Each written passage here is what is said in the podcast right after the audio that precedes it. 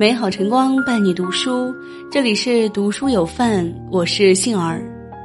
今天来分享一篇深度好文，李玫瑾如何培养出快乐、温暖、人格健全的孩子。我们一起来听。三岁前的孩子需要依恋，家长应该及时的满足其生理需要。三到十二岁的孩子需要规矩，家长应该坚定的对其说不。青春期的孩子需要选择权，家长应该耐心的将其当做朋友。著名的犯罪心理及青少年心理专家李玫瑾教授，通过接触大量案例，经过多年的侦查实践发现，人在成年后的行为和心理都是过去经历中的一个表现，一种折射，与幼时的家庭养育方式密切相关。眼里有什么，心里就有什么。父母们不禁要焦虑了：如何才能让孩子眼里充满快乐、温暖呢？李玫瑾教授针对不同阶段孩子的养育，给出了具体可行的方法。零到三岁，情感抚养。零到三岁是孩子与家人一对一依恋关系的建立时期，这种依恋不断积累，直至十二岁。依恋是情感的起源。当幼儿与某人形成依恋关系后，与依恋对象在一起时，他会感到愉悦；难过时，只有依恋对象的出现，幼儿才会感到安慰。依恋得到满足时，会非常快乐和放松。当人处于放松状态时，看外界事物就会非常快乐。在现实生活中，李玫瑾常常遇到这样令人痛心的案例。不少孩子在青春期出现伤害家长的行为，不用问，这样的孩子大多在十二岁以前不是由自己的父母养育长大的，情感联系并没有形成。如何建立依恋？应该给母亲三年产假，利于培养婴幼儿正确的依恋关系。在公开场合，李玫瑾教授不止一次这样公开呼吁。源于美国的哭声免疫法曾一度风靡全球，年轻的中国父母也追捧不已。孩子哭闹时不能马上抱起，这样有利于培养孩子独立睡觉的好习惯，避免养成哭闹的习惯。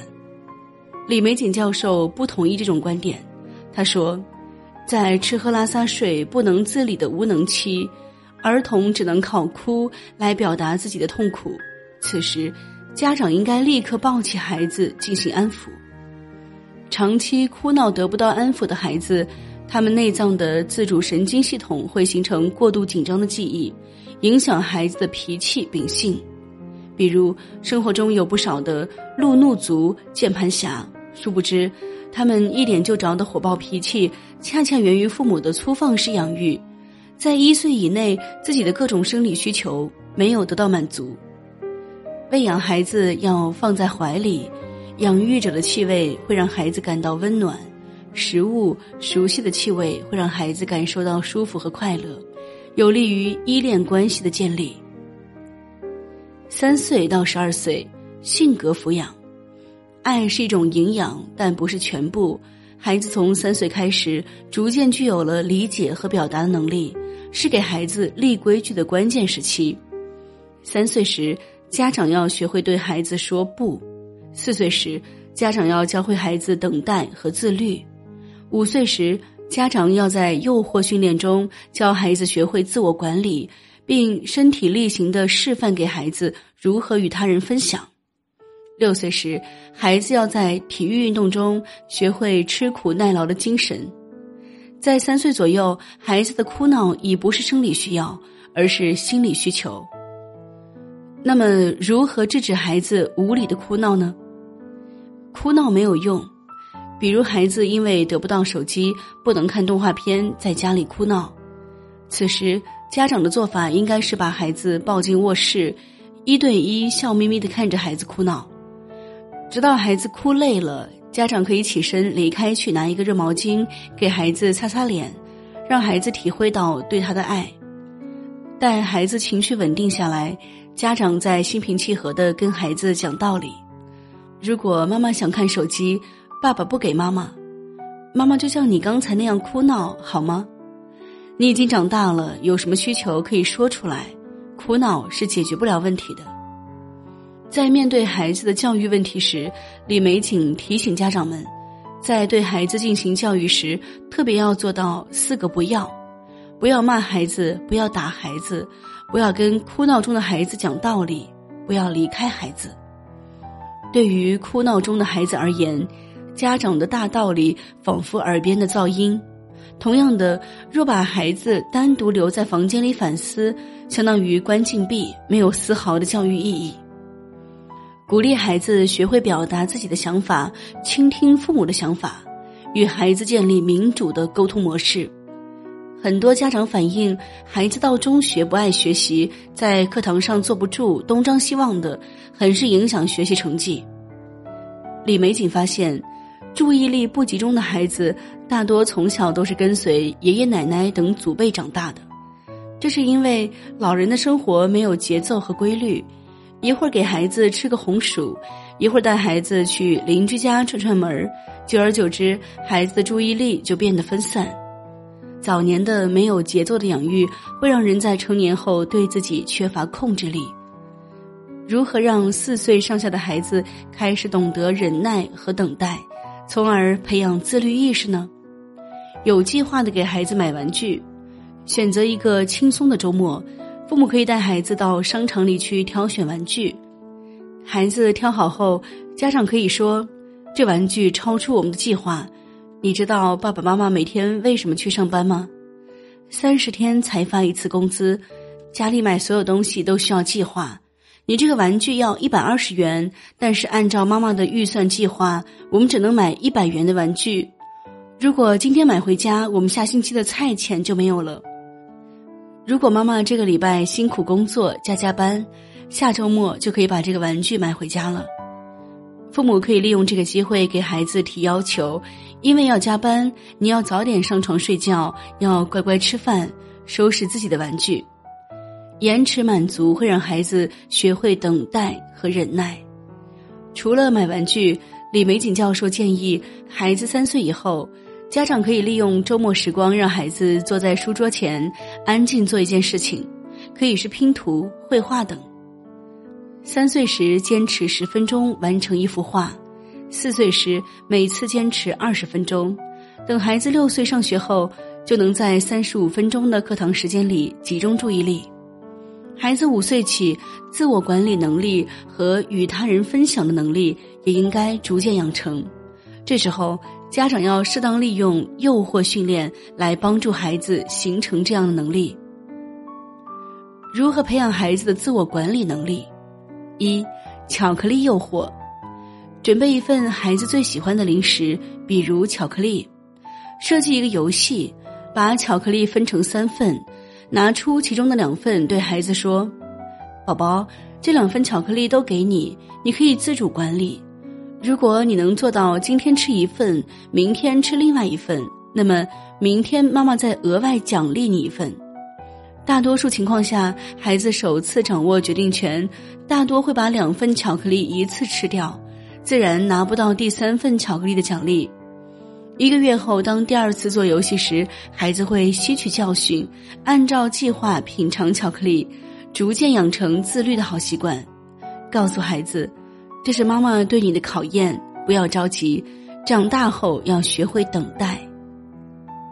第二，饭桌上的分享，自己小时候总是会在饭前准备好桌椅和碗筷，等家人都入座后才会动筷。父亲加班不能按时就餐，母亲一定会用干净的碗筷给他单独留一份饭菜，最好的水果也会留给不在家的家人。父母生活中的点滴行为会让孩子学会如何分享。孩子从四岁就要多参加体育活动，培养吃苦耐劳。第三，运动中的吃苦耐劳，跑步可以锻炼孩子的呼吸和耐力。还可以锻炼孩子的胆量。孩子在跑步中会上气不接下气，当过了这个阶段，就会发现没什么不良反应。这时，家长可以告诉孩子，生活中也会遇到这样的情况。刚开始工作特别难，坚持一段时间后，你会发现也不过如此。孩子在学游泳时会非常害怕，觉得要死了。后来他会发现，只要不放弃，一定能学会。这时，家长可以告诉孩子，什么事情都是由不会到会，这个过程就是自己驾驭外界的过程，不能因为害怕就拒绝尝试。十二到十八岁，人格抚养。女孩十二岁，男孩十四岁起，第二性征开始发育，孩子进入青春期。面对中学生，家长首先要转变教育观念，帮助孩子成长，尊重孩子的选择权。比如，孩子进入初二后，家长就可以与孩子讨论未来的职业方向，至少提供给孩子五种未来职业选择，在选择的过程中进行引导。而不是粗暴式的管。电视剧《少年派》中，小主角林妙妙是一个正值青春期的高中学生。林妙妙在文科上具有明显优势，但是数理化却一塌糊涂。她的母亲却逼着她把所有的科目都考及格。那么，当孩子出现学习困难的时候，家长该如何引导呢？学习困难怎么办？李玫瑾教授的女儿在高中阶段数学成绩不理想，找了一位优秀的课外老师为其补课，但是女儿却直言自己数学不需要补，不如把钱另外花在英语和历史的学习上。出于尊重女儿的意见，把补习的重点放在了英语和历史两个科目上。最后在高考中，女儿的英语成绩提高了五十多分。孩子对自己有着最清晰的觉察，要给予他们表达的机会，尊重孩子的节奏。少年派中的林妙妙和钱三一的懵懂恋爱关系，牵动着双方父母的心，让一向处事稳重的裴英跑到学校去找班主任，找王胜男。这也反映了青春期孩子的家长对于恋爱问题的紧张和焦虑。那么，如何在青春期跟孩子探讨恋爱的话题呢？李玫瑾在女儿初中时，曾用挑衣服的案例教会女儿如何确立正确的恋爱观。挑衣服好比找对象。有一次，母女俩在商场里挑选衣服，走到第一家商铺，女儿看中一件衣服，李玫瑾鼓励她，除了这件衣服，还可以到其他商铺再看看。在不断的逛商铺的过程中，女儿在对比中发现了其他更中意的选择。李玫瑾借此机会说：“找对象好比挑衣服，中学就是第一家店。如果在中学时期就早恋，那很有可能看不到未来更优秀的男生了。”女儿恍然大悟，从此养成了正确的恋爱观。人的一生，除了工作，还要有健康的身体和美的家庭、良好的人际关系等。情感越丰富的孩子才越幸福。不要逼着孩子单纯的走向成功。养育是对孩子的心理进行投入，这种投资是无价的。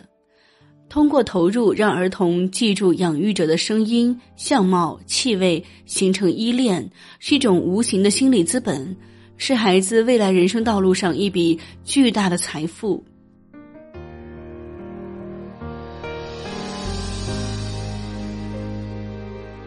好了，文章到这里就结束了。幸而感谢您的守候和聆听。如果您喜欢文章，别忘了转发分享。更多深度好文，欢迎您关注“读书有范”。我是杏儿，我们相约明天见，拜拜。总是感到迷惑。像阵风，不知明天的方向。有时失落，偶尔沉默，孤单。现实的重量，它在微弱的肩上。谁在追赶？谁在旁观？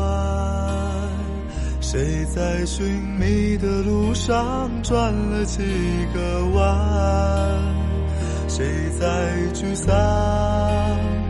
谁在悲观？你可记得当时我们都是那么的勇敢？那年的愿望，当初的梦想，实现了多少？还有多少埋藏在路上？美丽的愿望，偶然的一点感伤，是否越是遗憾就越